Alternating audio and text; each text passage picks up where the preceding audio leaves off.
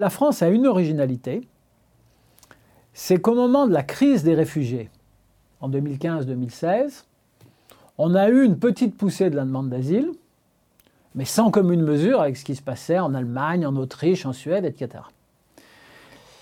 Et dans tous ces pays-là, on a depuis complètement euh, revu à la baisse l'accueil des demandeurs d'asile.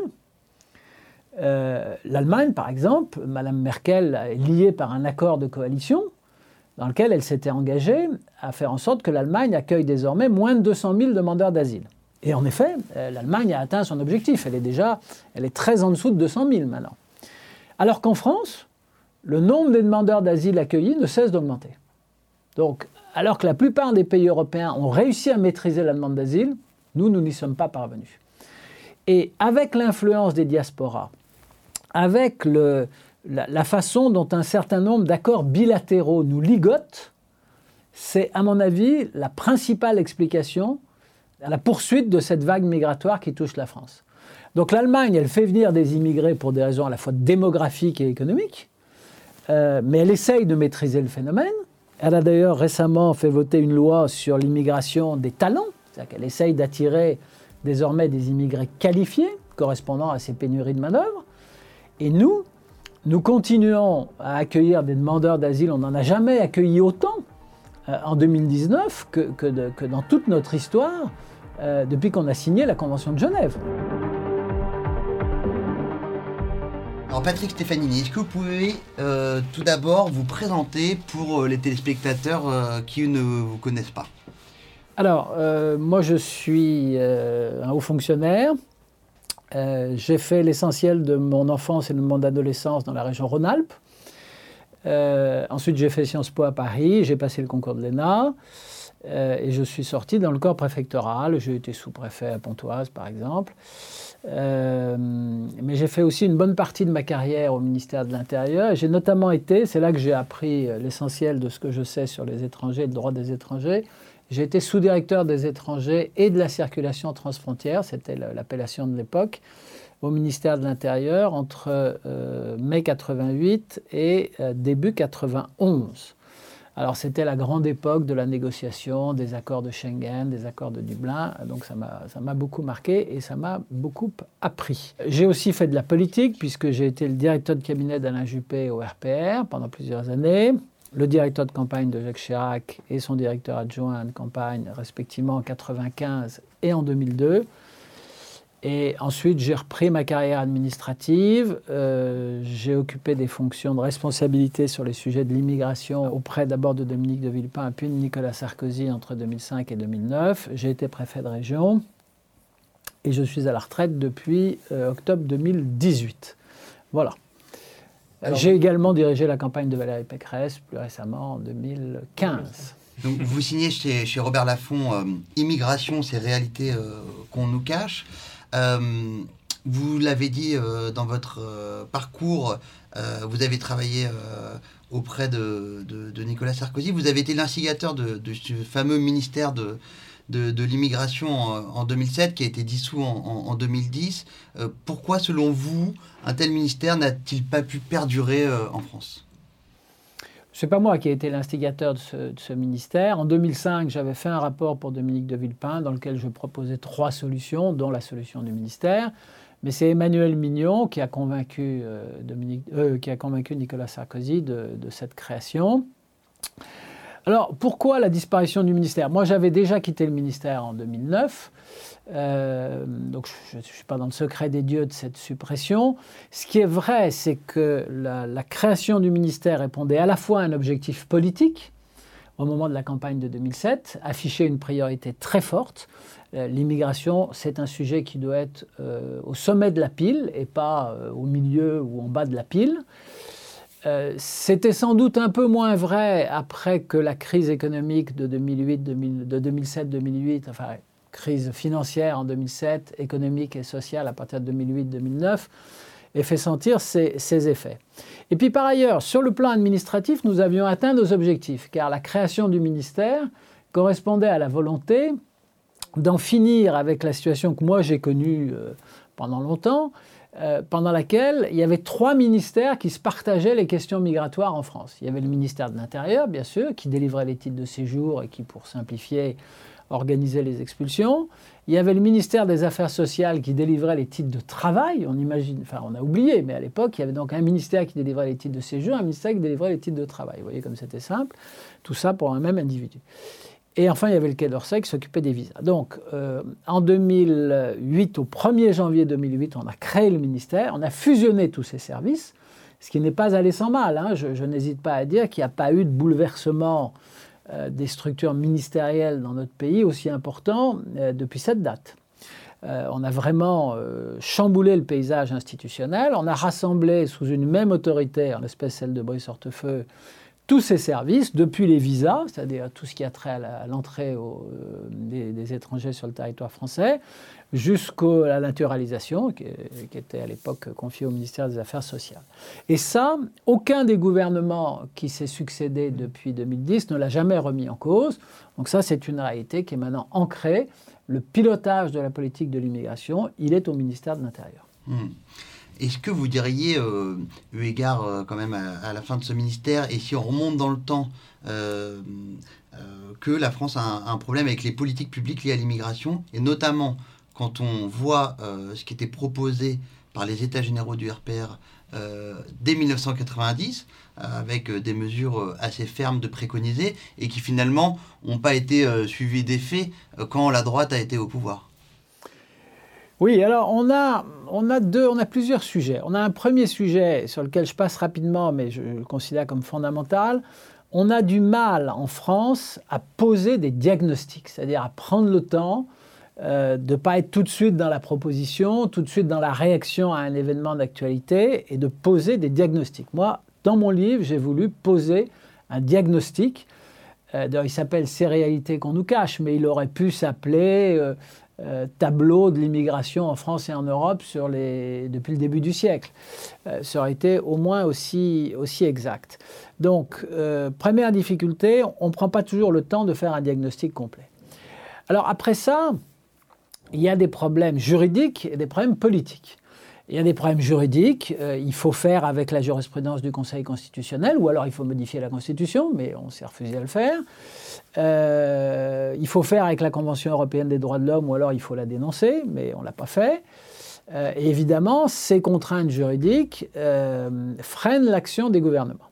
Et puis au-delà des contraintes juridiques, il y a des contraintes politiques. Je rappelle que sous Nicolas Sarkozy, sous l'autorité de Brice Hortefeux, on a fait voter au Parlement euh, la possibilité euh, de, comment dire, de, faire pratiquer des tests ADN pour les étrangers désireux d'entrer en France, notamment pour mieux contrôler le regroupement familial, que le Conseil constitutionnel a validé la, loi en question, et, que, je suis obligé de le rappeler, c'est finalement un, ministre de Nicolas Sarkozy, le successeur de Brice Hortefeux, Éric Besson, euh, qui, pour des raisons que 11 ans après, j'ai toujours pas comprises, a décidé de renoncer au test ADN, alors même que la bataille était gagnée sur le plan juridique. Je, prends à dessein cet exemple, parce qu'il y avait une volonté politique forte qui était celle de Nicolas Sarkozy, il y avait un objectif qui était de mieux contrôler le regroupement familial et d'éviter qu'on nous présente comme des enfants des gens qui ne l'étaient pas, euh, et on s'est privé de cet outil.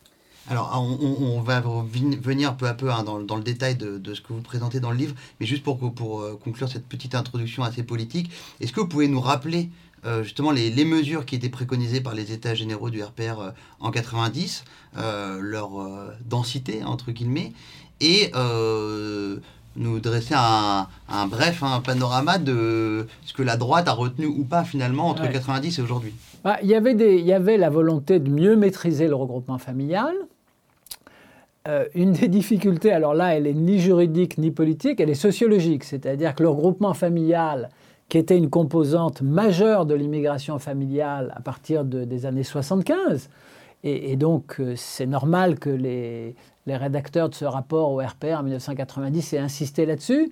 Il se trouve que depuis 2000, c'est plus le cas du tout. Que le, Maintenant, ça fait 30%, je crois, de, ça, ça représente plus de 30% de l'immigration familiale et moins de 12% de l'immigration totale. Donc, je ne dis pas que c'est un sous-sujet. ça reste un sujet, mais c'est plus le sujet numéro un en matière d'immigration familiale. Donc, vous voyez, les, politiques ont eu un train de retard. bon. il y avait également des mesures sur l'accès à la nationalité française. Alors ces mesures-là, elles n'ont pas été mises en œuvre parce qu'il y a eu, comme vous le savez, un débat très intense dans la société française euh, sur cette question. Et il y a eu une commission qu'on a appelée la commission Marsolon, du nom du juriste qui l'a présidée. Et après, il y a eu une espèce de compromis, une sorte de compromis historique de la société française, que je propose dans mon livre de remettre en cause, qui fait que les jeunes qui sont nés en France de parents étrangers acquièrent automatiquement la nationalité française, euh, soit à l'âge de 13 ans, soit à l'âge de 16 ans. Quand je dis automatiquement, il faut, qu'ils il faut que soit leurs parents, soit eux-mêmes en fassent la demande, mais ensuite, en pratique, il n'y a aucune condition. Euh, et je propose de remettre, ça, de remettre ça en cause.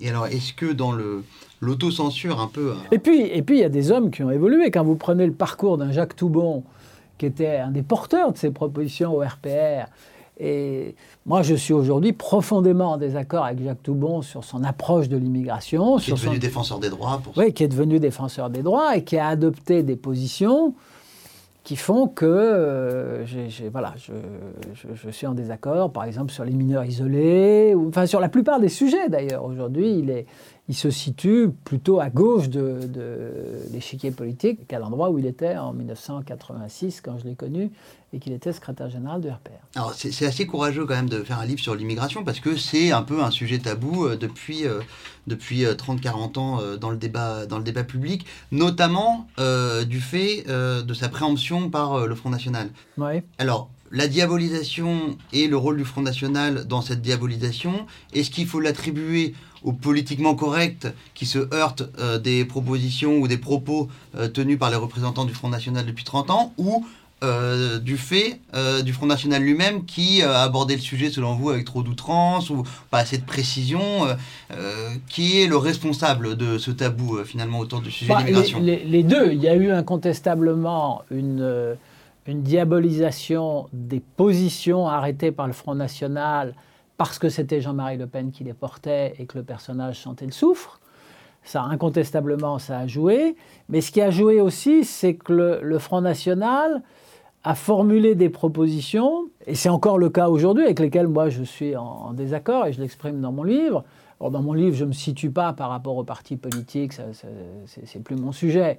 Mais euh, par exemple, le Front National, sur les accords de Schengen, tient une position euh, qui a le mérite de la cohérence. C'est-à-dire qui dit qu'il faut sortir de Schengen en rétablissant les contrôles aux frontières intérieures. Moi, je ne le pense pas. La position du Front National est plus cohérente que, celle euh, de la majorité de la classe politique d'aujourd'hui qui, va de plateau en plateau en répétant qu'il faut réviser Schengen, qu'il faut refonder Schengen, qu'il faut un Schengen 2. Mais tout ça, c'est des mots valises. C'est-à-dire que si euh, vous qui êtes journaliste, vous interviewez un peu plus, si vous poussez euh, l'analyse avec ces hommes politiques qui proposent de réviser Schengen, de refonder Schengen, de réformer Schengen, vous apercevez qu'en fait, il n'y a pas grand-chose. alors moi, ma position, vous l'avez vu, est très différente. Je, je dis qu'au contraire, il nous faut plus de Schengen, c'est qu'il faut aller jusqu'au bout de la logique de cette Europe qu'on a commencé à construire. Euh, donc je, ne suis ni sur la ligne du Front National, même si je, reconnais qu'elle est cohérente, mm. euh, ni sur la ligne de ce que j'appelle les mots valises qui débouchent sur rien. On va rentrer plus profondément dans, le livre.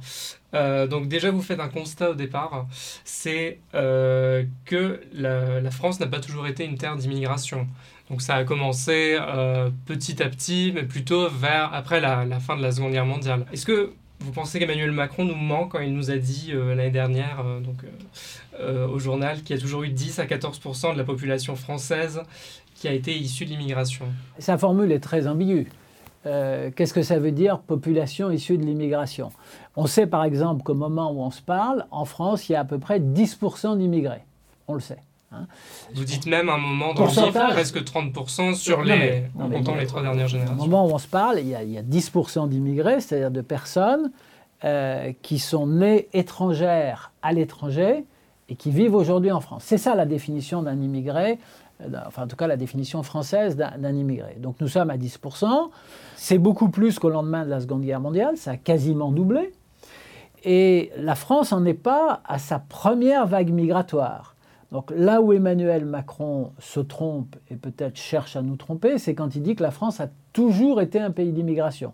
C'est vrai qu'en Europe, la France est un des plus vieux pays d'immigration, euh, puisque ça a commencé dans les années 1860-1870.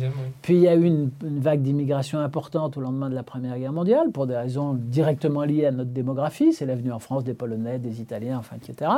Puis il y a eu une deuxième vague d'immigration euh, au, 19, au XXe siècle, après la Deuxième Guerre mondiale. Et là, on a une troisième vague d'immigration euh, qui a comme caractéristique de n'être liée, c'est très important pour moi, c'est même le problème essentiel, mm. c'est qu'elle n'a rien à voir avec notre démographie. On a une démographie qui n'est pas éblouissante, mais qui est quand même la meilleure d'Europe, et qui assure pas tout à fait le renouvellement des générations, mais en tout cas notre population active ne diminue pas. Donc voilà, d'un point de vue démographique, on n'a pas besoin d'immigration. Mm-hmm. Et d'un point de vue économique, on n'en a certainement pas besoin. Lorsque M. Attali nous dit qu'il euh, y a des tas d'emplois en France qui sont mal payés ou dont les conditions de travail sont difficiles et qui ne sont pourvus que par des immigrés, euh, il se trompe. L'immigration économique en France, c'est assez marginal.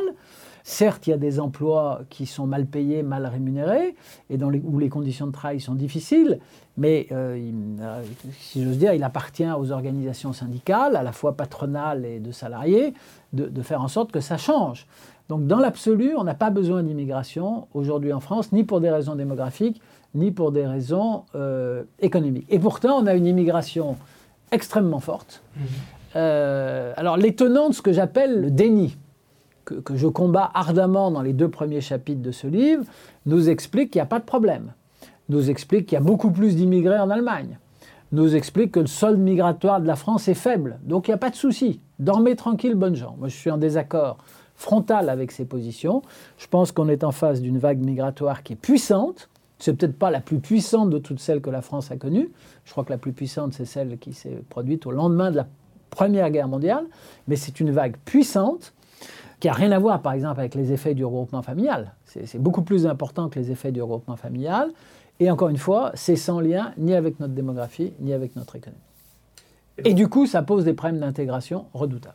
Et donc en plus, cette immigration n'est pas du tout euh, choisie. Pendant la cérémonie des 150 ans de la République, le 4 septembre dernier, Macron avait naturalisé un ingénieur anglais euh, voulant s'installer en France. Est-ce que c'est une immigration qui existe euh, Une immigration choisie qui n'est pas, qui n'est pas subie? Non, Nicolas Sarkozy a essayé d'infléchir la politique française d'immigration dans le sens d'une immigration choisie il a euh, commencé à marquer des points en termes d'immigration économique. Il avait créé notamment une carte de séjour compétences et talents destinée à attirer les, talents. Il a été pris à revers par la crise économique de 2008-2009. Bon, ce qu'il a fait en matière d'immigration de travail subsiste, mais on ne peut pas dire que l'immigration de travail se soit beaucoup développée en France. Là où Nicolas Sarkozy a marqué des points, c'est sur l'immigration des étudiants qui, elle, s'est développée à l'époque de Brice Hortefeux euh, et qui continue aujourd'hui à se développer. Et on peut considérer, avec prudence, moi je dis dans mon livre que l'immigration des étudiants, ça peut être un atout pour la France, à condition que ces étudiants repartent dans leur pays d'origine qui deviennent les cadres de leur pays d'origine et que du coup ils aient des liens privilégiés avec la France. Ça peut être intéressant pour notre commerce extérieur, pour nos exportations, pour l'influence culturelle de la France, etc. Et à condition évidemment qu'on ne se fasse pas avoir par des faux étudiants avec des faux diplômes. Ça, il faut, il faut rester vigilant. Mais nous l'étions à l'époque. Euh, en revanche, sur l'immigration familiale, Nicolas Sarkozy a réussi à la stabiliser, mais pas vraiment à la faire reculer. Et, ça, ça reste aujourd'hui un vrai problème. Et c'est la raison pour laquelle moi je plaide pour des quotas d'immigration, mais ça suppose une révision de la Constitution. Et comparé à nos voisins, on n'a pas du tout la même typologie d'immigration? Non. Alors l'Europe est très diverse. Elle est très diverse. Il y a des pays qui ont une économie dynamique et puissante et une démographie faible, comme l'Allemagne. Donc elle, elle a besoin d'immigrer à la fois pour des raisons démographiques et pour des raisons économiques. Il y a des pays qui ont une économie plutôt vaillante et une démographie désastreuse. Je pense à la plupart des anciens pays de l'Est, la Pologne, la République tchèque, la Slovénie. Bon, mais le meilleur exemple, c'est la Pologne, qui a un dynamisme économique incontestable. Je ne sais pas si vous êtes allé récemment à Varsovie, c'est la France des années 50. Hein. Ça, bouge, on voit que ça crée de la richesse, il y a des voitures neuves partout. Bon. Euh, et en même temps, ils ont une démographie défaillante, puisqu'ils euh, n'ont pas un très bon taux de fécondité et que beaucoup, une partie de la jeunesse polonaise est partie, comme vous le savez, en Grande-Bretagne à la fin euh, des années 2000. donc eux aussi, ils ont besoin d'immigrer. Et je révèle dans mon livre que les Polonais, enfin que la Pologne est un des pays qui délivre le plus de titres de séjour à des étrangers. Simplement, la, Pologne a fait ses choix, c'est-à-dire que l'immigration qu'elle accepte, l'immigration qu'elle encourage, c'est celle de son voisin historique, euh, l'Ukraine, euh, qui est le pays immédiatement limitrophe, et qui, comme vous le savez sans doute, dans les années entre 1350 et 1650, euh, le duché de Pologne et, ce qu'on appelait à l'époque le grand-duché de Lituanie ne faisaient qu'un. Donc tout ça, c'était un seul et même pays. Donc les considérations géographiques, elles comptent évidemment beaucoup. Mais pour en revenir à votre question, ce qui sépare la plupart des pays européens de la France, c'est que dans la plupart des autres pays européens, la majorité de l'immigration est européenne. nous, c'est surtout une, immigration extra-européenne en France. Et euh, principalement subsaharienne. Non, non, non. Les trois premiers pays pour l'immigration en France, ça reste, alors dans un ordre qui est un tout petit peu varié, euh, c'est aujourd'hui Maroc, Algérie, Tunisie, ça a été longtemps Algérie, Maroc, Tunisie. Et ça, reste des flux considérables, hein. ça reste des flux... Et ça, c'est comme ça depuis 1974 à peu près. Oh, même avant. Euh, l'indépendance de ces pays, c'est entre 60 et 62, pour faire court c'est même plutôt pour la Tunisie. On a négocié des accords sur l'immigration dans la foulée de, de leur indépendance. Et ces accords, ils sont toujours là. Alors, ils ont été rectifiés à la marge, mais ils sont toujours là. C'est d'ailleurs une des questions que je pose. Est-ce qu'il est encore... Euh, c'est une question assez iconoclaste que je pose. Est-ce qu'il est normal que 60 ans après l'indépendance de ces pays, on continue à avoir un flux migratoire en provenance de ces pays aussi important que celui qu'on a. Qu'est-ce qu'il justifie? Qu'est-ce qu'il justifie? Je, rappelle qu'il s'est écoulé plus de temps depuis l'indépendance du Maroc qu'il ne s'en était écoulé entre le début du protectorat français jusqu'à la fin de ce protectorat. Donc l'eau a coulé sous les ponts, mais euh, les flux migratoires, eux, ils sont toujours là. Alors évidemment, ce qui les justifie, ou en tout cas ce qui les explique, sans les justifier, c'est la géographie, c'est les pays qui sont les plus proches de la France, bien sûr. Si vous vivez au Maroc et que vous réussissez à passer en Espagne, ben ensuite la France, euh, c'est tout de suite à côté. Mais fondamentalement, on est lié par des accords euh, bilatéraux et les gouvernements, je ne suis pas très optimiste sur la possibilité de réviser ces accords. Euh, c'est pour ça que mon livre se veut aussi un livre de, réalisme. je pointe un certain nombre de problèmes, mais je dis que les solutions, j'en esquisse quelques-unes, ne seront pas faciles à mettre en œuvre. Je pense que nous avons fait, pour en rester sur le Maghreb, une erreur en négociant des accords à durée indéterminée, indéfinie. On a négocié notre accord avec le Maroc, si on ne le dénonce pas, euh, ou si les Marocains ne le dénoncent pas, il sera toujours là dans son temps. Mais pourquoi serait-il impossible de le dénoncer pour nous? Je ne dis pas du tout que c'est impossible je demande à voir quel va être le courage euh, politique des gouvernants compte tenu de la présence en France d'une diaspora importante. C'est l'autre phénomène sur lequel je braque le projecteur, c'est qu'il ne faut jamais sous-estimer en matière d'immigration le rôle des diasporas. Je vais raconter une anecdote. Un jour, j'ouvre une négociation avec le Mali, avec les autorités du Mali à Paris. Ça, je ne l'ai pas dit dans le livre j'ouvre une négociation qui se déroulait à la Maison des Polytechniciens. Et c'était le premier round euh, qui avait lieu en France. Ensuite, il devait y avoir un deuxième round de négociation au Mali.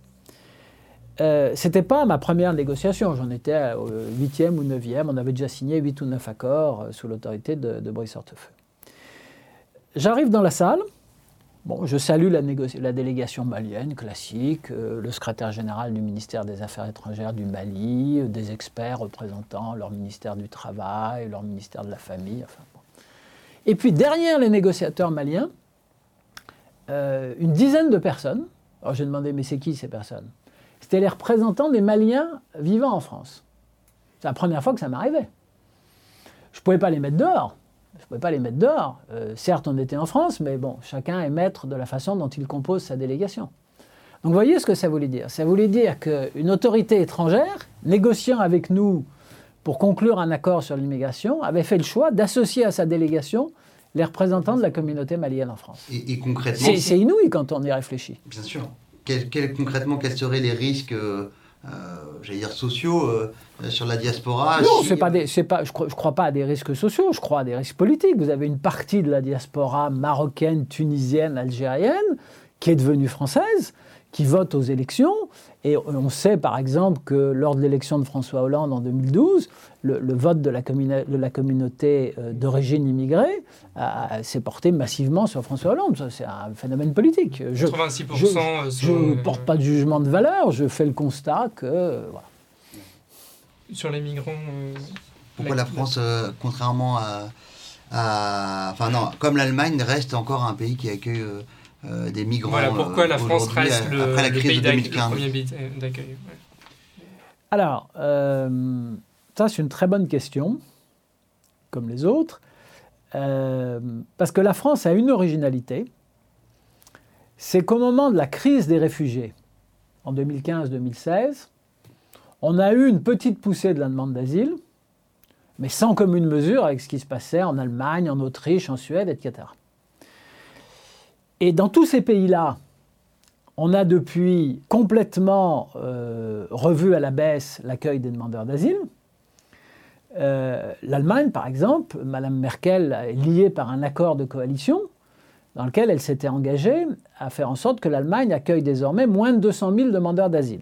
Et en effet, euh, l'Allemagne a atteint son objectif. Elle est déjà elle est très en dessous de 200 000 maintenant. Alors qu'en France, le nombre des demandeurs d'asile accueillis ne cesse d'augmenter. Donc, alors que la plupart des pays européens ont réussi à maîtriser la demande d'asile, nous, nous n'y sommes pas parvenus.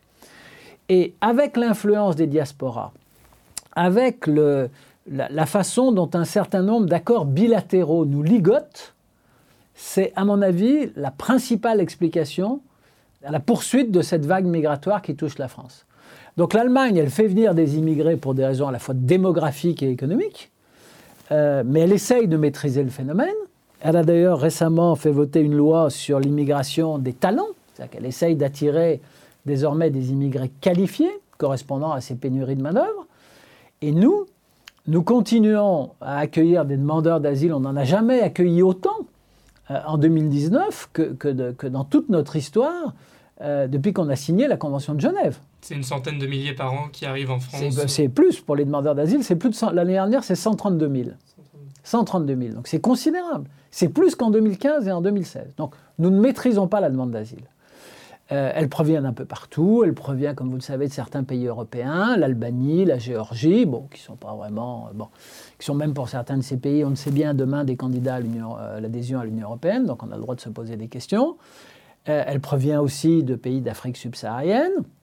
Et puis elle provient, la demande d'asile, de pays qui n'ont aucune relation historique avec la France, qui sont plutôt des pays d'influence anglaise, anglophone. Euh, le Pakistan, l'Afghanistan, la Corne de l'Afrique. Euh, donc nous n'arrivons pas à maîtriser notre... Euh, Pourquoi se projette-t-il sur la France? Parce que c'est plus simple d'obtenir cet asile en France? Parce qu'ils savent, alors à la fois parce que, les, en effet, le taux de délivrance, le taux de reconnaissance de la qualité de réfugié est probablement supérieur en France à ce qu'il est dans plusieurs pays européens, mais ce n'est pas l'explication principale. Et, c'est aussi un autre point, j'ouvre une parenthèse, parce que c'est un autre point sur lequel j'insiste dans mon livre, c'est que la vision qu'on veut nous donner du reste de l'Europe en matière migratoire en France est totalement erronée. Pour simplifier, beaucoup de médias français disent les gentils, c'est la France, qui se comporte correctement à l'égard des migrants, et il y a toute une série de pays européens qui n'accueillent pas les migrants, l'Autriche, la Hongrie, la Pologne, etc. La Pologne, j'en ai déjà parlé. C'est le pays qui délivre le plus de titres de séjour à des ressortissants étrangers. Euh, L'Autriche, j'en parle dans mon livre. L'Autriche, elle accueille, en proportion de sa population, beaucoup plus de demandeurs d'asile que la France. Et elle accorde le statut de réfugié de manière plus généreuse que la France. En, France, on l'ignore totalement. On peint M. Sébastien Kurz, le chancelier autrichien, comme si c'était le diable. Moi, ce n'est pas du tout ma position. Je reviens à la France, donc on ne maîtrise pas la demande d'asile. On ne maîtrise pas l'immigration historique qui nous vient notamment des pays du Maghreb et qui reste pour l'essentiel euh, une immigration familiale. D'accord. Alors, parmi les méchants, il y a aussi euh, Salvini, euh, qui a été très décrié sur la, sur la scène internationale et en tout cas en France. lui a baissé drastiquement le nombre d'immigrés clandestins, par exemple, sur, sur, sur son territoire.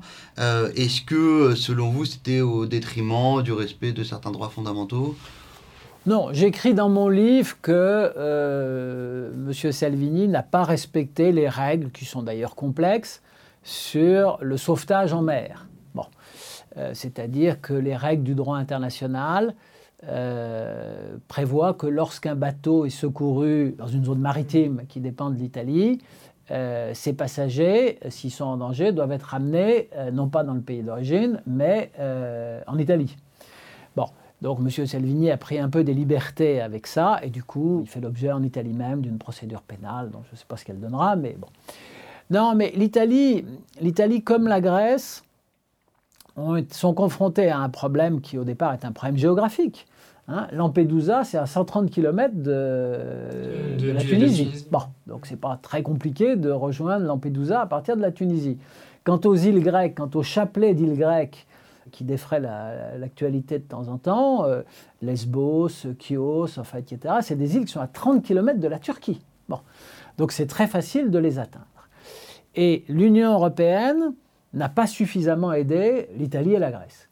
Du coup, euh, alors la Grèce, c'est pas tout à fait la même chose, mais l'Italie, euh, depuis des années et des années, a décidé que puisque l'Union européenne ne l'aidait pas, elle laissait n'importe qui rentrer chez elle et euh, elle se dépêchait de les envoyer dans les pays voisins. Et de ce point de vue-là, ce qui s'est passé avec le terroriste auteur de l'attentat de Nice est quand même, euh, comment dire, totalement symbolique des dysfonctionnements, non pas de l'Union européenne, euh, mais en tout cas d'un pays membre de l'Union européenne.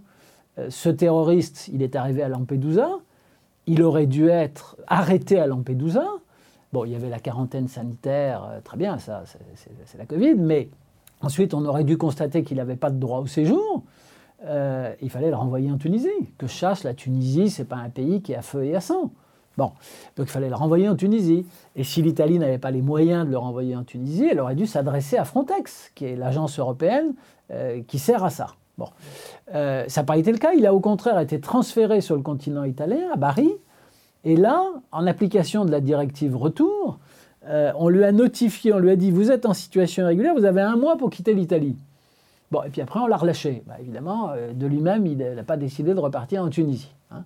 Voilà, donc on a, on a à travers le périple de l'auteur de cet attentat, on a deux illustrations flagrantes de ce qui ne va pas dans l'Union européenne aujourd'hui. Nous ne contrôlons pas suffisamment nos frontières extérieures, premièrement. Et deuxièmement, la directive retour est un boulet au pied des États membres qui veulent euh, raccompagner chez eux les clandestins, puisque au lieu de permettre aux États membres d'interpeller les clandestins, de les mettre sous main de justice et de les renvoyer dans leur pays d'origine, on oblige les États membres à leur laisser un mois pour quitter volontairement le territoire euh, national. Donc euh, on est au royaume des bisounours. Ça ne peut pas marcher. Et quand le président Macron au lendemain de son élection, entreprend un périple européen pour faire réviser la directive sur les travailleurs détachés. Bon, je ne me prononce pas sur l'opportunité de sa démarche, mais il, entreprend cette démarche. Et il l'entreprend avec un certain succès. La directive euh, travailleurs détachés est toujours là, mais elle a été euh, modifiée, amodiée, et il y a aujourd'hui un meilleur contrôle qui s'exerce sur le phénomène du travail détaché. Mais la priorité numéro un du président de la République devrait être de renégocier la directive retour, qui encore une fois est, une directive qui, empêche les pays d'éloigner euh, leurs clandestins. Quant au contrôle aux frontières extérieures, moi j'écris dans mon livre qu'il euh, y a environ 600 millions de personnes, 600 millions, qui rentrent chaque année sur le territoire de l'Union européenne. Il y en a entre 15 et 20% qui ne font pas l'objet de ce qu'on appelle dans le jargon des spécialistes du contrôle migratoire un passage fichier. C'est-à-dire que euh, leurs noms ne sont pas euh, confrontés aux noms qui figurent dans le, fichier du, système d'information Schengen, qui est un fichier qui regroupe tous les noms qui ont été fournis par les États membres comme étant des noms de personnes indésirables en Europe. Et vous vous rendez compte du trou dans la raquette que ça représente? Ça veut dire qu'il y a un cinquième des personnes, qui rentrent, des personnes euh, étrangères qui rentrent dans l'Union européenne et qui font l'objet quasiment d'aucun contrôle. Et si vous êtes surpris allez à Roissy. Allez à Roissy. Regardez autour de vous comment ça se passe. Et vous verrez que cette absence de contrôle, ce n'est pas le monopole de l'Italie. Alors naturellement, euh, le périple du terroriste de, de, Nice est de ce point de vue-là caricatural. Mais tous les pays de l'Union européenne devraient balayer devant leurs portes en matière de contrôle de la frontière extérieure. Et si nous ne contrôlons pas notre frontière extérieure, l'Europe n'existera pas en tant que puissance. Les, grandes puissances du monde d'aujourd'hui, les États-Unis, la Russie, la Chine, c'est des pays qui contrôlent leurs frontières extérieures. L'Union européenne ne le fait pas assez. Et je, rajouterai un dernier élément sur le contrôle de la frontière extérieure. Naturellement, ce n'est pas un contrôle de police ou de douane qui est susceptible d'arrêter le virus. Ah, bien sûr, il n'en reste pas moins, je pose la question dans mon livre, nous ne saurons jamais ce qui se serait passé dans l'Union européenne si tous ensemble, les pays de l'Union européenne avaient décidé le 15 janvier de fermer leurs frontières extérieures. En tout cas, de les fermer aux Chinois déjà, pour commencer. On ne saura pas.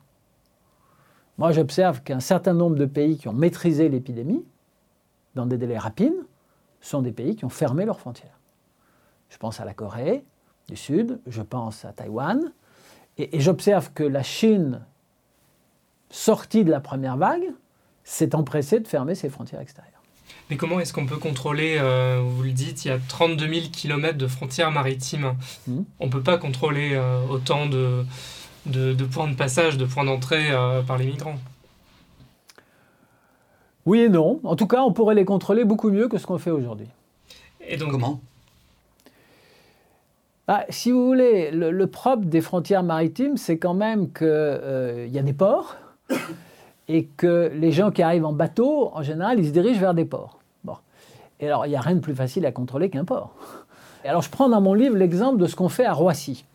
À Roissy, quand un étranger arrive à Roissy, euh, ou quand un Français rentre de voyage à l'étranger, il arrive d'abord dans une zone qu'on appelle la zone internationale.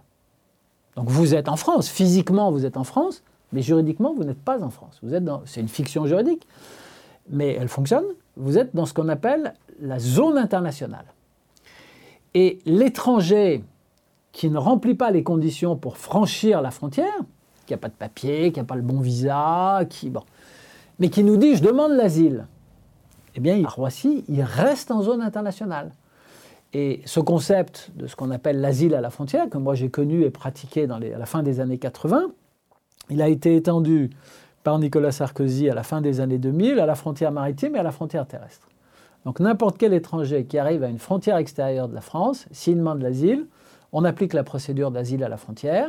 Ce n'est pas l'OFPRA et la CNDA qui s'emparent de son dossier, c'est le ministre de l'Intérieur est-ce que vous pouvez décliner pour l'OFPRA euh, qui, euh, chapeaute l'OFPRA Alors, ce n'est pas l'OFPRA, l'Office français pour la protection des réfugiés et apatrides, qui est un organisme euh, qui est chapeauté par plusieurs ministères, notamment par le Quai d'Orsay et par le ministère de l'Intérieur. qui est en première ligne. Ce n'est pas la Cour nationale du droit d'asile, qui est une juridiction indépendante qui se prononce, qui peut annuler les décisions de l'OFPRA, qui sont compétents. C'est le ministre de l'Intérieur alors, pour pouvoir rejeter une demande, le ministre de l'Intérieur doit obtenir un avis conforme de l'OFPRA. Mais c'est lui qui prend la décision. Et ensuite, si euh, l'étranger conteste, ce n'est pas la CNDA qui est saisie, c'est le juge administratif, donc c'est le tribunal administratif compétent pour Roissy, par exemple, donc ça doit le tribunal administratif de Montreuil. Et tout ça va très vite, en 8 ou 10 jours, c'est réglé. Alors que la procédure de droit commun qui se déroule sur le territoire national, elle dure au moins un an. Donc en matière d'asile, je le dis dans mon livre, il faut mettre fin à la politique du fait accompli. Le fait accompli des demandeurs d'asile qui se débrouillent pour arriver sur le territoire, qui ensuite demandent l'asile, qui choisissent la préfecture dans laquelle ils vont déposer leur demande d'asile, qui à partir de là choisissent l'endroit où ils vont habiter. Euh, cette politique du fait accompli, on n'en sortira pas si on ne la remet pas en cause. Le choix de la préfecture, j'imagine, il se fait souvent en concertation avec certaines associations qui connaissent bien les procédures et les préfectures plus euh, avantageuses que les autres Et puis en, accord et en concertation avec les diasporas. On retrouve le rôle des diasporas. Dans le traité de fonctionnement pour l'Union européenne, il est dit qu'il doit y avoir une politique commune en matière d'immigration sur euh, l'ensemble des territoires des États membres. Est-ce que c'est vraiment le cas? Sachant que, euh, par exemple, on a vu que la Suède récemment euh, favorisait euh, des, des, des, retours. favorisait les aides de retour, le Danemark aussi qui fait beaucoup de... Alors, le, le, le, seul domaine où l'Union européenne est légitime pour conduire une politique commune, c'est la politique des visas, et notamment des visas de court séjour, et le contrôle des frontières extérieures. Euh, là-dessus, à partir du moment où à l'intérieur de l'Union européenne on fait fonctionner la libre circulation, ce qui est le résultat de l'acte unique européen euh, signé en 86 et qui s'applique depuis 92, à partir du moment où on fait fonctionner cette libre circulation à l'intérieur de l'Union européenne, il faut impérativement contrôler sérieusement nos frontières extérieures.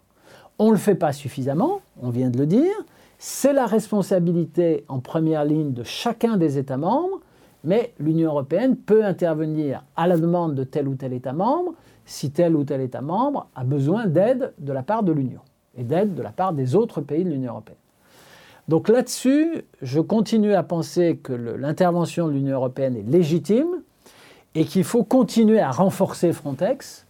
Il faut aller plus loin dans la, dans la mise en commun des fichiers informatisés. Il faut aller plus loin dans la mise en commun des données biométriques.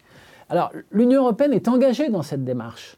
Simplement, euh, elle l'a fait avec retard.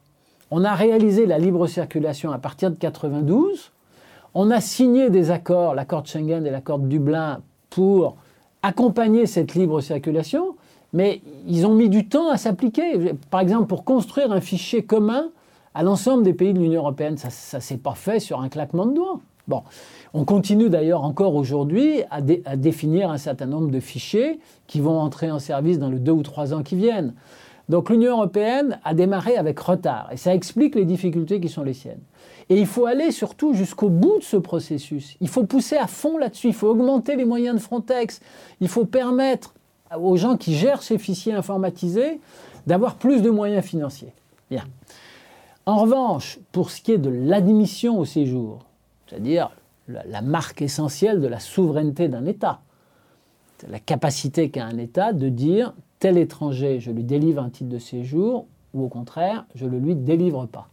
Ça, ça doit rester, et ça reste aujourd'hui, une compétence nationale. Et il ne peut pas en être autrement, parce que nos situations économiques, démographiques et sociologiques sont tellement différentes que l'idée que ce soit Bruxelles qui dirait à qui on délivre un titre de séjour et à qui on ne le délivre pas est une idée qui est mais, absolument irréaliste et totalement insupportable pour les États membres. Je cite dans mon livre une réflexion qui m'a beaucoup marqué du ministre de l'Intérieur allemand de l'époque, c'était en 2008. Le ministre de l'Intérieur était Wolfgang Schäuble qui est encore aujourd'hui une personnalité politique active en Allemagne, puisqu'il est président du Bundestag. Et Schäuble m'avait dit, j'avais eu avec lui une brève conversation téléphonique quand on lançait la discussion sur le pacte européen euh, sur l'immigration et sur l'asile que Nicolas Sarkozy a fait adopter fin 2008. Et Schäuble m'avait dit, Monsieur Stefanini, la négociation se passera bien si vous respectez le principe selon lequel les décisions en matière d'immigration, elles se prennent en fonction de la situation de nos marchés du travail respectifs. voilà quelle était la vision de Schäuble, voilà quelle est la vision de toujours de l'Allemagne, et, je pense que c'est la bonne vision. Alors, vous avez parlé tout à l'heure de, de Sébastien Kurz en Autriche. Euh, dans ceux qui sont euh, régulièrement vilipendés aussi euh, en France, il y a Viktor Orban en Hongrie. Euh, qu'est-ce qu'il faut penser euh, de sa politique migratoire, de, la consultation populaire euh, à laquelle il s'est livré auprès de, de, son pays? Est-ce que finalement il ne fait qu'appliquer ce que vous dites sur la capacité, in fine, tout de même, des pays à reprendre un peu de souveraineté, même au sein de l'Union européenne sur ces questions-là? Ou est-ce qu'il va, entre guillemets, plus loin, voire trop loin? Je n'ai pas suivi dans le détail les démêlés entre Viktor Orban et l'Union européenne. Je crois que sa politique en matière d'asile est mise en cause par la Cour de justice de l'Union européenne. Dans la vie, il faut choisir. Euh, si vous êtes membre de l'Union européenne, euh, ça vous vaut un certain nombre d'avantages, notamment sur le plan économique, notamment sur le plan des fonds structurels. Vous ne pouvez pas euh, ne garder que les avantages et ne pas appliquer euh, la réglementation européenne. Mais encore une fois, cette réglementation européenne, elle n'est pas, euh, comment dire, aussi contraignante que certains le disent.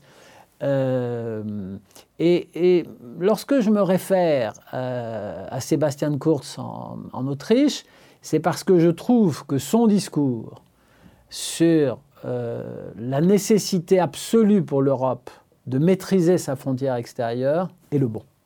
Victor Orban, en 2016, a proposé un référendum au peuple hongrois qui s'est euh, déclaré en faveur de, quotas migratoires et qui a plutôt dit non euh, à euh, une ouverture des flux non, non maîtrisés. Vous avez été directeur de campagne de, François Fillon. Dans le programme de François Fillon, il y avait aussi des quotas migratoires.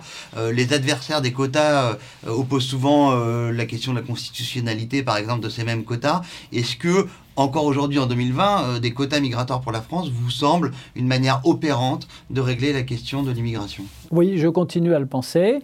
J'observe d'ailleurs que tous les candidats à la primaire de la droite en 2017 étaient favorables aux quotas migratoires, parce que c'est la seule manière de maîtriser l'immigration familiale. Euh, moi, je ne suis pas de ceux qui pensent qu'on va pouvoir euh, suspendre le regroupement familial, qu'on va pouvoir mettre un terme à l'immigration. Je ne crois absolument pas à l'immigration zéro. Et je regarde les propositions sur le, moratoire de l'immigration avec une certaine dose de scepticisme à cause de l'expérience qui est la mienne sur ces sujets, à cause de ce que je sais des contraintes que fait peser sur nous le droit international, etc. Mais une fois qu'on a dit ça, une fois qu'on a dit ça, chaque pays euh, doit avoir la capacité, en fonction, encore une fois, de sa situation économique et d'équilibre sociologique euh, qui sont les siens, de maîtriser sa, politique migratoire. Et, au fond, euh, depuis 1975, euh, d'abord avec le regroupement familial, maintenant avec cette nouvelle forme d'immigration familiale qui est la venue en France des, des conjoints de Français, nous appliquons une règle qui consiste à regarder les étrangers qui ont des attaches familiales en France comme disposant d'un droit au séjour. Eh bien, je pense que euh, cette approche est erronée et que euh, la présomption favorable qui peut résulter pour un étranger de ce qu'il a des attaches familiales en France ne doit être qu'une présomption et qu'elle doit être tempérée par la prise en compte de notre situation économique et sociale, donc en clair notre taux de chômage, notre capacité à intégrer par le travail, mais également elle doit être tempérée par l'analyse de la personnalité de l'étranger et de sa capacité à s'inscrire dans un parcours d'intégration. Et c'est exactement la philosophie des quotas. La philosophie des quotas, c'est que chaque année, la France n'accueille pas plus qu'un certain nombre de migrants familiaux ou qu'un certain nombre de migrants économiques. Mais le domaine d'élection, entre guillemets, euh, des quotas, c'est évidemment l'immigration familiale. Alors c'est vrai qu'il faut réviser la Constitution, c'est vrai que ça nous vaudra peut-être des démêlés avec la Cour européenne des droits de l'homme, mais dans mon livre, j'explique que la Cour européenne des droits de l'homme, je cite d'ailleurs à plusieurs reprises un arrêt de la Cour européenne des droits de l'homme qui légitime les contrôles à la frontière extérieure. Donc la Cour européenne des droits de l'homme, elle ne voit pas le, monde en noir et en blanc. Hein. Euh, il y, a pas mal de nuances dans sa jurisprudence. Maintenant, on va parler de la Grande-Bretagne qui a décidé de, quitter l'Union européenne. Euh, que vont devenir les migrants de Grande-Sainte, de Calais? Euh, Voilà, est-ce que, vont devenir les accords du Touquet comment va faire la France avec la Grande-Bretagne pour surveiller la Manche après ce, Brexit? Ah, si vous voulez, nous sommes, tout le long du littoral de la Manche, nous sommes les gardes frontières de la Grande-Bretagne, du Royaume-Uni. C'est très sympathique pour le Royaume-Uni. Nous faisons le job à sa place. Et lui nous paye, pour simplifier. Il nous paye périodiquement des équipements. Alors de mon temps, c'était des scanners pour analyser le contenu des camions qui voulaient embarquer euh, sur les bateaux à Calais. Aujourd'hui, euh, d'après ce que je dis dans la presse, c'est des drones qui vont survoler la Manche pour essayer de repérer les petites embarcations qui, depuis un ou deux ans, essayent de traverser la Manche, puisqu'on sait qu'à Calais, à Grande-Sainte ou à Dunkerque, c'est devenu très difficile d'embarquer. Donc tout ça est sympathique, mais je ne suis pas certain que si la Grande-Bretagne ne modifie pas en profondeur sa politique migratoire, ça pourra durer. Parce que les gens qui cherchent à passer en Grande-Bretagne, c'est des gens qui n'ont pas envie de rester en France. Moi, je suis allé dans l'exercice de mes fonctions, quand j'étais secrétaire général du ministère, je suis allé deux fois à Calais. Donc j'ai dialogué avec des migrants qui étaient euh, euh, dans la jungle ou qui venaient euh, déjeuner. Il y avait des associations qui organisaient des déjeuners pour les, migrants présents à Calais. Donc j'ai dialogué avec eux. C'est pour l'essentiel des gens qui viennent des pays dont on parlait tout à l'heure, Pakistan, Afghanistan, Corne de l'Afrique. Ils n'ont absolument aucune attache avec la France. Ils ne savent, pas très bien ce que c'est que la France. Ils parlent anglais, ils ne parlent pas français. Euh, et euh, ils n'ont qu'une envie, c'est de rejoindre le Royaume-Uni parce qu'ils ont de la famille au Royaume-Uni. Parce qu'ils ont des compatriotes qui ont réussi à franchir la Manche et qui vivent et qui travaillent au Royaume-Uni. Donc de deux choses l'une où la situation économique et la politique migratoire du Royaume-Uni changent. Pourquoi le Royaume-Uni a fait le Brexit? Fondamentalement à cause de l'immigration. Il faut que vous en soyez conscient.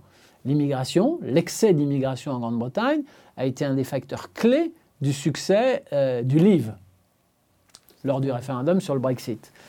Et ça concernait pas seulement d'ailleurs l'immigration extra-européenne, ça concernait aussi l'immigration européenne. Mais est-ce que le gouvernement britannique va, répondre à ce ras-le-bol de l'opinion publique britannique. Est-ce que euh, les règles en matière d'immigration au Royaume-Uni vont se durcir?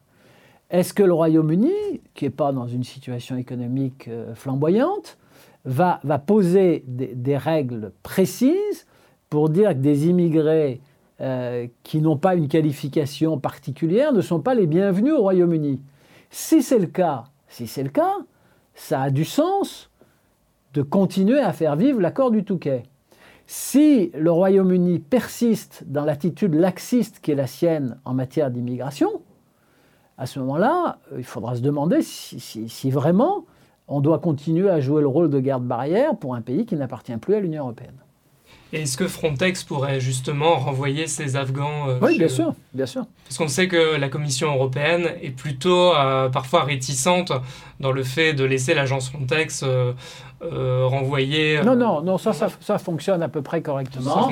Frontex organise des vols de retour. Alors, ce n'était pas dans, dans le mandat initial de Frontex, mais c'est dans son mandat aujourd'hui. Ils organisent des vols de retour. Euh, je crois d'ailleurs, sans trahir de secret, que les responsables de Frontex viennent en France euh, la vendredi pour rencontrer les autorités françaises, le ministre de l'Intérieur, enfin, etc. Frontex fait un très bon boulot. Euh, simplement, comme je vous l'ai dit tout à l'heure, Frontex s'est actionné à la demande des États membres. si la France a du mal à renvoyer des Afghans ou des Pakistanais chez, dans leur pays d'origine, parce qu'on parce qu'on n'a pas de lien particulier avec ces pays-là, etc., elle peut s'adresser à Frontex. Si elle choisit de ne pas le faire, il ne se passera rien. Hmm. Et Frontex est aujourd'hui euh, suffisamment dimensionné en termes de moyens? Non, il faut, il faut renforcer Frontex. Je dis dans mon livre que je suis un peu inquiet euh, des arbitrages qui, à l'époque, hein, moi mon livre, j'ai achevé de le rédiger cet été, euh, qui étaient en cours sur les, crédits dont va disposer Frontex. Et, nous savons qu'au mois de juillet, à l'occasion du dernier Conseil européen, euh, les chefs d'État et de gouvernement, pour financer le plan de relance, ont sabré dans les propositions de crédit budgétaire qui leur étaient faites par la Commission. Et pour faire court, là où la Commission prévoyait sur une période de 6 ans, 2021-2027, 32 milliards d'euros pour la gestion des migrations, pour Frontex, etc., pour le contrôle des frontières, euh, ça a été réduit à 24 ou 25, 24 milliards d'euros. Et le Parlement européen s'est rebellé il y, a, il y, a, 15 jours, 3 semaines et a rajouté un milliard d'euros. Enfin, on voit bien donc qu'il y a encore eu des coupes qui me font dire, avec l'expérience qui est la mienne, que la lutte contre l'immigration clandestine, on, a du mal dans les États membres et donc dans l'Union européenne à en faire aujourd'hui la priorité numéro un qu'elle devrait être. Alors grâce à des rapports euh, notamment de, de, la Cour des comptes, on connaît à peu près le coût de l'immigration en France, euh, sauf si vous le contredisez, qui s'élèverait à peu près à 6,6 milliards d'euros euh, pour 2019. Mmh. Est-ce qu'on sait combien rapporte l'immigration? Alors, on sait que la plupart des immigrés qui arrivent en France sont jeunes. Euh, ils sont jeunes, euh, ils viennent pour certains d'entre eux pour travailler, et donc quand ils travaillent, ils cotisent, et d'une certaine manière, ils participent à l'équilibre de nos comptes sociaux et à l'équilibre de nos retraites. Et comme ils sont jeunes, il y a une excellente étude d'un organisme gouvernemental d'ailleurs qui s'appelle France Stratégie qui a été rendue il y a un peu plus d'un an, euh, sur lequel je me suis appuyé pour écrire mon livre. Comme ils sont jeunes, ils consomment moins de soins de santé qu'ils n'en consommeront quand ils vieilliront. Le problème, c'est que les immigrés, ils sont comme vous et moi, ils vieillissent. Euh, quand ils vieillissent, ils font venir leur famille, on en a longuement parlé, et quand ils vieillissent, ils sont davantage exposés au chômage, parce que ça fait partie des accidents de la vie professionnelle, et à la maladie, parce que ça fait partie des accidents de la vie tout court. Donc le, bilan économique de, la migration, euh, quand je lis, j'ai lu et cité dans mon livre toute une série d'études, euh, il, est, euh, il est équilibré, je veux dire. il ne faut, pas attendre de, l'immigration des miracles sur le plan économique. Et il ne faut pas considérer non plus que, en termes budgétaires, ce soit un gouffre pour la France. Par contre, ce qui caractérise la France, qui la différencie des autres pays européens, c'est qu'on est beaucoup plus généreux en matière sociale. Donc, euh, les immigrés qui arrivent en France ont droit à des prestations sociales. Alors, je ne parle, pas des prestations contributives. L'immigré qui travaille et qui cotise à sa caisse d'assurance chômage comme n'importe quel salarié français. S'il est au chômage, c'est normal qu'il bénéficie du chômage. En revanche, on a le droit de s'interroger sur les conditions dans lesquelles on fait bénéficier les ressortissants étrangers qui viennent d'arriver de prestations non contributives. On pourrait imaginer que des prestations non contributives soient des prestations qui soient réservées aux ressortissants étrangers ayant 3 ans ou 5 ans d'ancienneté en France. Des propositions avaient été faites en ce sens par les différents candidats à la, primaire. Je crois que Nicolas Sarkozy proposait qu'on attende 5 ans avant de faire bénéficier les étrangers de prestations non contributives. Je crois que François Fillon, c'était 3 ans. Bon, en tout cas, vous pensez à quelles aides en particulier? Est-ce que vous pouvez détailler leur montant? Bah, je pense à toute une série d'aides sociales et je pense euh, à tout ce qui se passe en matière d'allocation familiale aussi. Hein. Donc il y a, Vous pensez à l'aide médicale d'État aussi ou pas? Ah bah, L'aide médicale d'État, moi je propose de la remettre en cause. Et là aussi, il y avait au moment de la primaire de la droite un vrai consensus euh, sur l'idée qu'il faut qu'il y ait un panier de soins, que naturellement dans ce panier de soins, il y a les maladies contagieuses. Donc euh, ne me faites pas dire ce que je ne dis pas. Il va de soi que le panier de soins doit couvrir des maladies comme la Covid. Mais une fois qu'on a dit ça, euh, la France, comme pour les 35 heures, comme pour les congés payés, la France se distingue en Europe par le fait que nous sommes le seul pays européen, et là, je le dis dans mon livre, il n'y a pas de convention internationale qui nous oblige à le faire. Ce n'est pas la Cour européenne des droits de l'homme qui nous a dit qu'il faut instituer l'AME et faire bénéficier tous les étrangers en situation irrégulière de la gratuité des soins. Vous ne trouverez rien de tout ça. C'est une initiative de Lionel Jospin prise à la fin des années 90 qui fait que la France s'est dotée de ce, dispositif. Alors, question un peu, euh, comment dire, euh, euh, idéologique, mais quelle est selon vous la part de clientélisme électoral sous-jacente dans les choix de politique publique liés à l'immigration en France?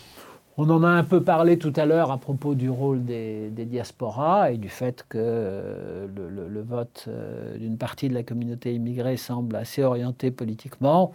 Moi, je ne me prononce pas sur les arrière-pensées électorales qui peuvent exister euh, d'un côté ou de l'autre de l'échiquier.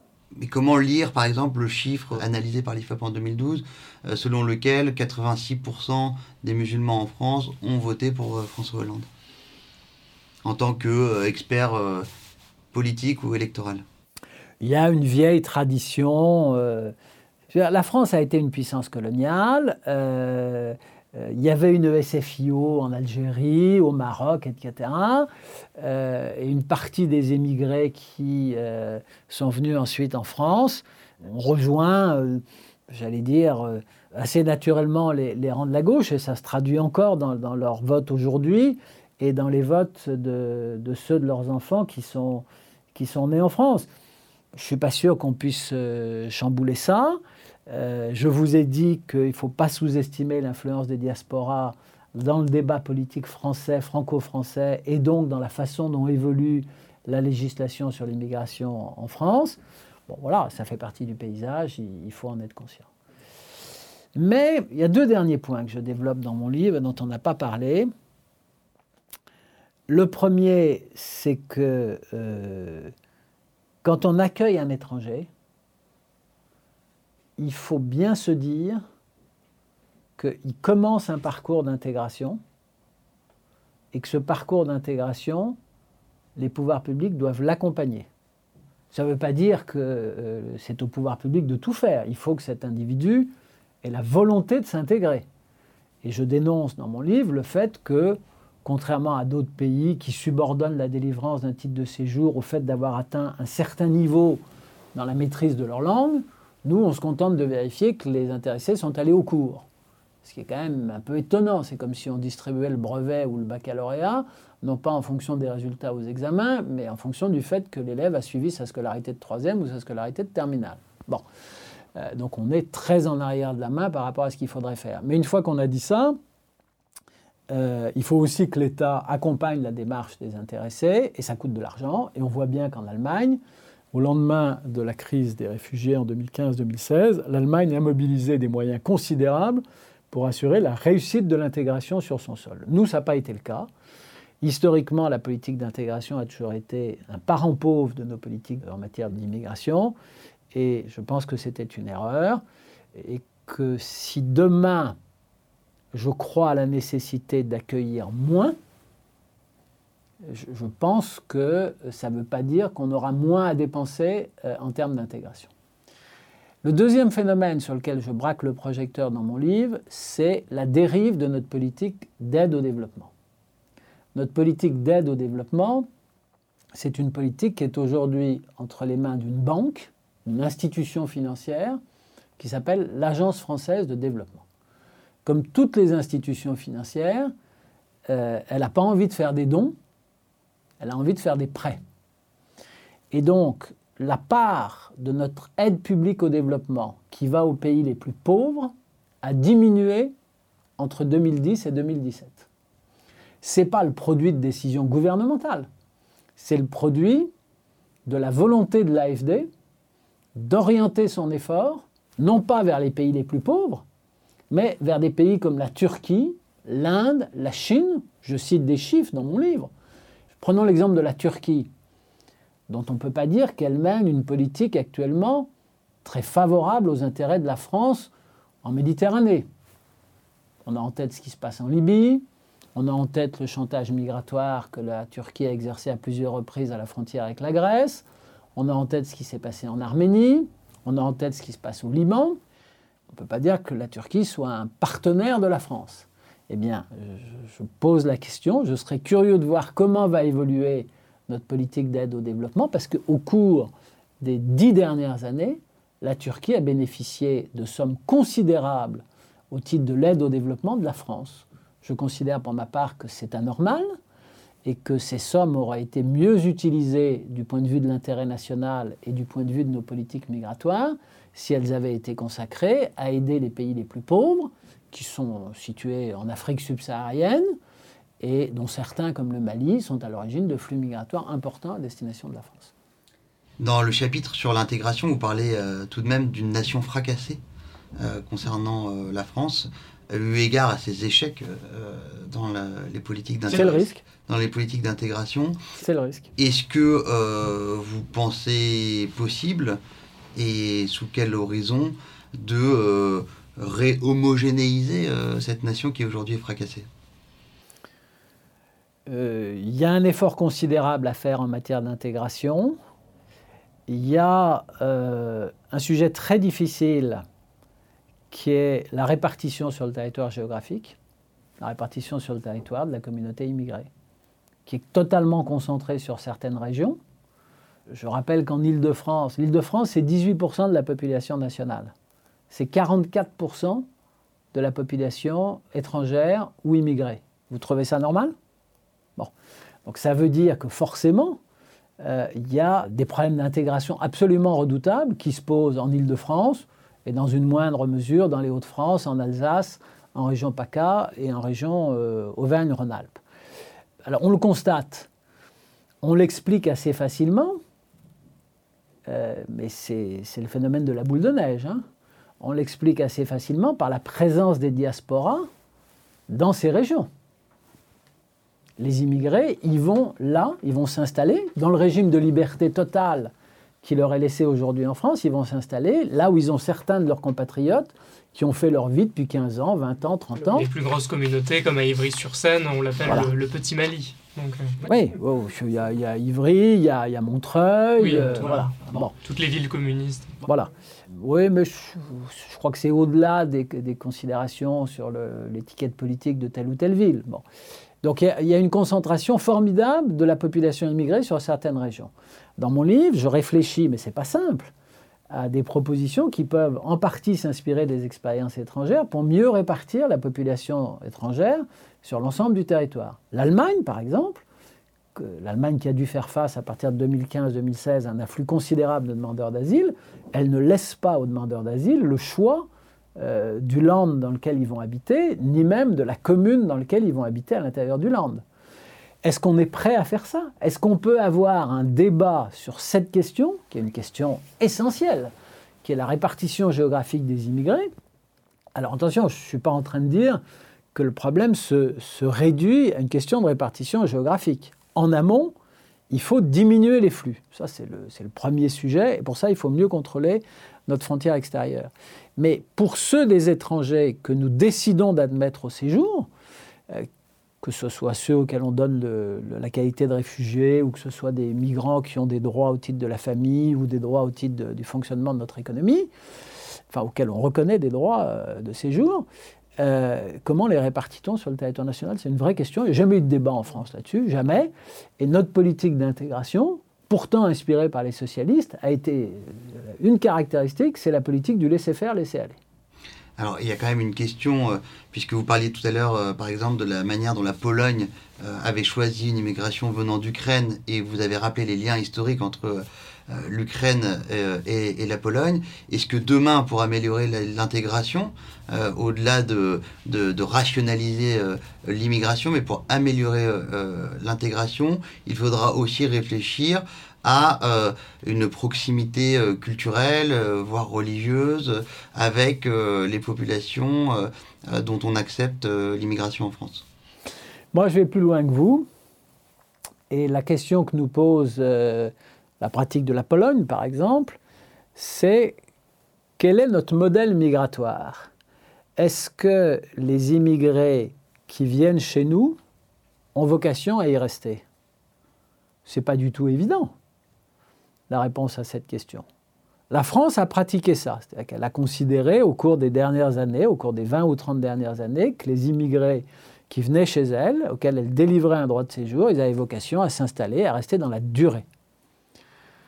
C'est pas ce que fait la Pologne. L'essentiel des titres de séjour qu'elle délivre aux Ukrainiens, par exemple, sont des titres de courte durée. C'est une immigration que les spécialistes de l'immigration appellent l'immigration circulaire. Vous venez en Pologne, vous travaillez six mois ou un an, et puis vous repartez dans votre pays d'origine. Euh, moi, j'ai eu dans ma famille mon beau-frère qui était agriculteur en Corrèze, qui a eu à un moment donné une difficulté pour trouver euh, un aide sur son exploitation agricole. Il a fait venir un ressortissant polonais qui est resté trois ans qui venait travailler pendant six semaines ou deux mois, puis qui repartait huit jours en Pologne, qui a fait ça pendant trois ans, et qui un beau jour a dit à mon beau-frère, la situation économique s'est améliorée en Pologne, j'ai été très heureux de ce que j'ai fait en France, mais je repars en Pologne. Est-ce que ce n'est pas un modèle auquel nous devrions euh, réfléchir davantage? Après tout, si nous estimons que nous avons des besoins pour le fonctionnement de notre économie, et qu'à un moment T, qu'à un instant T, nous pouvons euh, satisfaire ces besoins par le recours à l'immigration. En même temps, si j'ose dire, en même temps, nous avons un appareil de formation professionnelle en France. Dans mon livre, j'explique pourquoi il ne fonctionne pas très bien. Mais on peut essayer d'améliorer son fonctionnement. On sait qu'on a chaque année 140 000 jeunes qui sortent de l'école en France qui n'ont pas de diplôme. Euh, il va bien falloir qu'on s'attaque à ce problème. On a commencé d'ailleurs, mais, pour l'instant, les résultats ne sont pas encore complètement probants. C'est les fameux décrocheurs, enfin, etc. Donc, qu'est-ce qui nous interdit de réfléchir à une immigration qui demain serait davantage une immigration temporaire, une immigration circulaire, une immigration d'étudiants qui viendraient étudier en France, qui éventuellement viendraient acquérir une première expérience professionnelle en France, mais qui repartiraient ensuite dans leur pays d'origine, une immigration de travailleurs qui viendraient travailler pendant deux ou trois ans en France, mais qui ensuite repartiraient définitivement dans leur pays d'origine.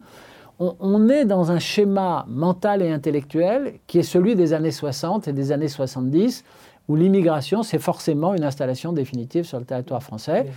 Beaucoup de pays européens ne partagent pas cette vision que nous avons de l'immigration, et je pose la question, est-ce que c'est la bonne? Est-ce que les pays d'origine des migrants aussi voudraient les voir revenir aussi dans le pays? Ceci, Il faudrait établir peut-être des contrats, des accords avec, euh, avec ces pays-là. Oui, bah pourquoi pas? Pourquoi pas, bien sûr. Et euh, d'autant plus qu'une partie de l'expérience professionnelle acquise par ces travailleurs qui seraient venus travailler en France pendant 3 ans, pendant 4 ans, pendant 5 ans, peut bénéficier à leur pays d'origine euh, s'ils y retournent. Hein, dans mon livre, je prends l'exemple du Maroc ou de la Tunisie, dans lesquels une partie de l'industrie française a délocalisé des usines de production d'automobiles ou de production de pièces aéronautiques. Bon, après tout, on pourrait imaginer que des travailleurs marocains ou tunisiens continuent à venir en France euh, travailler dans, dans, notre industrie aéronautique ou dans notre industrie automobile, mais que la règle du jeu dès le départ, ça soit qu'ils n'ont pas vocation à rester. Mais est-ce que la règle du jeu, et pardon, vous n'avez pas répondu sur cette partie-là de la question, euh, sur la comparaison entre la Pologne et la France, et dans le choix de la Pologne, de, en faisant, délivrant beaucoup de titres de séjour à des Ukrainiens, euh, de faire le choix euh, d'une immigration, de partage d'un certain écosystème culturel, de valeurs, etc. Est-ce que ce doit être une réflexion en France aussi et euh, est-ce qu'elle a déjà eu lieu euh, Elle a déjà bah existé cette euh, réflexion en France Oui, elle a existé sous un président de la République qui s'appelait François Mitterrand et qui avait évoqué la question du seuil de tolérance. Bon, alors ses petits camarades lui avaient dit tais-toi, il faut changer de disque. Et puis depuis, quand vous recherchez d'ailleurs les déclarations de François Mitterrand sur le seuil de tolérance, vous apercevez qu'il faut, faut, bien chercher. Mais enfin bon, elles ont été, elles ont été faites. C'était dans une interview, je crois, à l'époque à France 2, enfin l'équivalent de France 2 à l'époque. Antenne 2. Ou Antenne 2 à l'époque. Bon. Donc voilà, ça c'est une réflexion. Il euh, y, a beaucoup d'auteurs anglo-saxons qui considèrent que cette notion de seuil de tolérance est importante et que quand l'immigration dépasse euh, un certain seuil dans les sociétés d'accueil, elle met en danger la cohérence et la stabilité euh, des sociétés d'accueil. Dans mon livre, je conclus mon livre en disant attention, depuis 20 euh, ans, nous avons des difficultés à intégrer les nouveaux immigrés qui arrivent en France. La troisième génération d'immigrés s'intègre beaucoup moins bien que la première et la deuxième. Nous sommes toujours en face, euh, depuis le début des années 80, et ça a même commencé au milieu des années 70, nous sommes confrontés à un chômage de masse. Je ne sais pas quelles vont être les conséquences économiques de la crise sanitaire, mais je ne crois pas que l'économie française dans les 4 ou 5 ans qui viennent, se portera mieux qu'elle ne s'est portée au cours des 4 ou 5 dernières années. Donc il y a pour nous une vraie interpellation sur ce que doit être une politique migratoire dans un contexte de croissance faible. Merci beaucoup. Merci beaucoup, euh, Stéphane.